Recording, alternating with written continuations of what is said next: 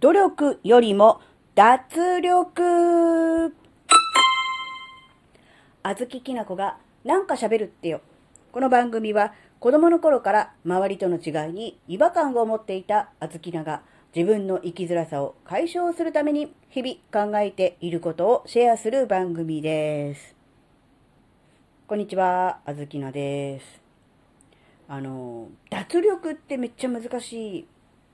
くないですか？これあの、何でもそうだと思うんです。あの、スポーツ、特にあの、道具を使う系のスポーツ、野球もそうだし、テニスもそうだし、あとなんだろう、あんまり詳しくないので、何とも言えませんが、あとまあ一番、あずきなが思ってるのは、あの、楽器の演奏ですね。あずきなはバイオリンなんですが、多分ピアノでも、脱力っていうのはあると。手首の力を抜いてとかさ。あと、あずきの子供の頃ピアノやってたから言われたのは、あの、丸く、あの、こう、なんていうの？手の中に卵が入っているかのように、こう、丸くみたいな言われ方しませんでした？そういう感じで、こう、なんかこう、力を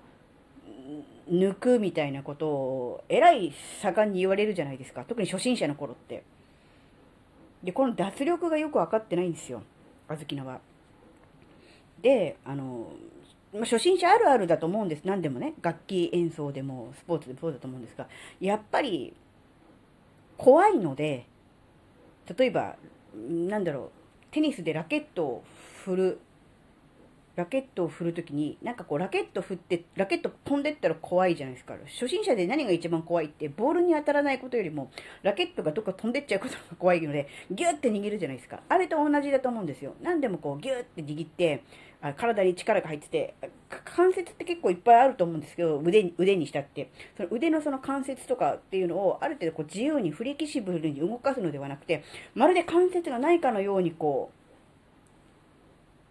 関節を曲げずに力を入れてガッてやってしまうところがあると思うんですね。で、これはまあ、そうですね、あずきなの場合はバイオリンなんですけど、とにかくもうあの力入りすぎ、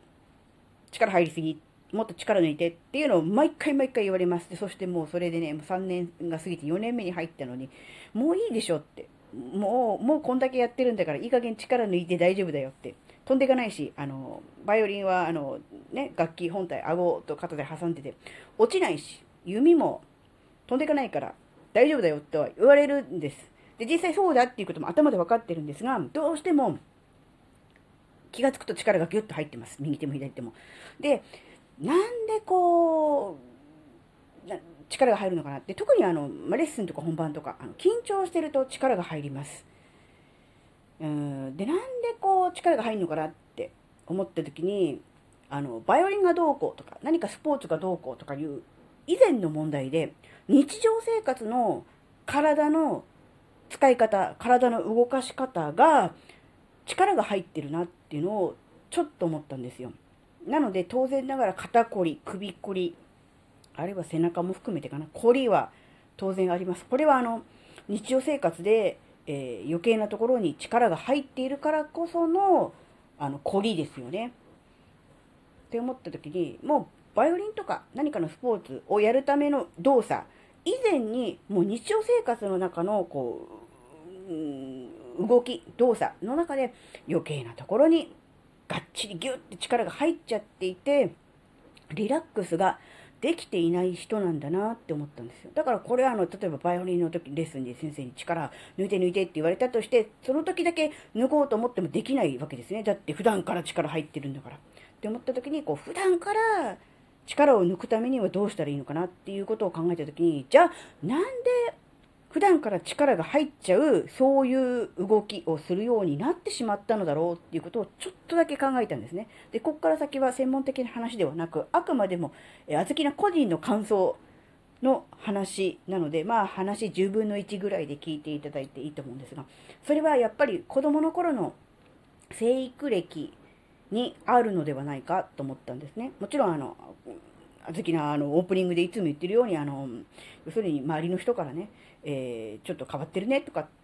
て言われ続けて生きてきたっていうのもあるのでね、やっぱりこう、なんかこう、周りの人とこうしっくりこないわけですよ。で、そういうのもありながら、やっぱりこう、自分では一生懸命頑張っているのに何かこう怒られたり、で、まあ、単純に注意されただけかもしれないけれども、何かこう、物事を大げさに捉えがちな性格もあり、何かこう、否定されたとか嫌われたとかね、そんな風に思ってしまって、より萎縮すると。失敗しないようにしなければ、怒られないようにしなければ、あんな思いは二度としたくないと思って、いるうちに自然と体、特に肩とか首とかに力が入るようになってしまったのかなっていうふうに思った時に、やっぱりそこから改善していかないと、やっぱりそのバイオリンの練習をね、するとき、バイオリンを弾くときだけ力を抜くっていうのは無理なのかなっていうのをちょっとだけ思ってます。だから、まあ、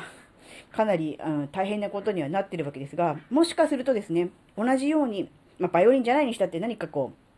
日常生活で、肩こりがひどい、あるいはね、首が凝ってて痛い、背中が痛い、あるいは腰が痛いとかっていう人、いっぱいいると思うんです。それは、ただ単に日常生活の姿勢が良くない姿勢を長時間しているとか、何か同じ姿勢を長時間続けているっていうだけではなく、もしかすると、うん、物事の捉え方、しかもその子供の頃、時からの、うん、そういう生育歴みたいなところから来て、もう何かこう、人前に出たら何かこう、怒られたり、文句を言われたり、あるいは恥をかかされたりするということが日常生活にありすぎると、もう、そういうな状況でもないのにもかかわらず、人と何か対峙しなきゃならないとき、えー、人前に出て何かをしなきゃならないときもそうだけど、何か他の人と、えー、話をしなきゃならないとかね、何かコミュニケーションを取らなきゃいけないようなときに、相手が自分に対して攻撃的ではないにもかかわらず、勝手に自分の中で防御反応として体に力が入って、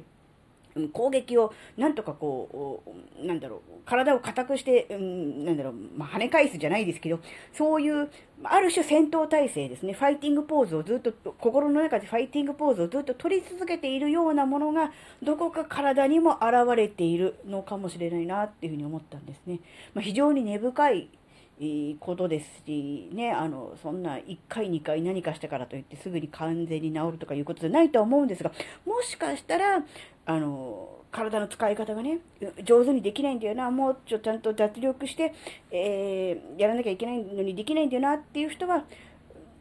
子供の頃のね、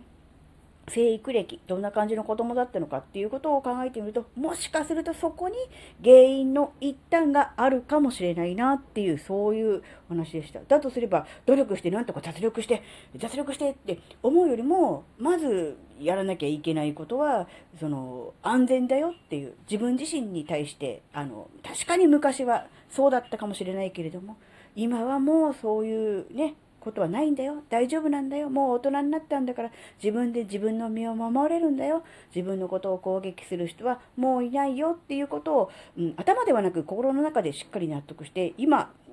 ちょっと流行ってるかもしれませんが、心理的安全というものをね、自ら作り出してあげるっていうことが大事かなっていうことをちょっとだけ考えたっていうお話でした。はい、今回のお話があなたの生きづらさ解消のヒントになればとっても嬉しいです。最後までお聴きいただきありがとうございました。それではまた次回お会いしましょう。じゃあ、またね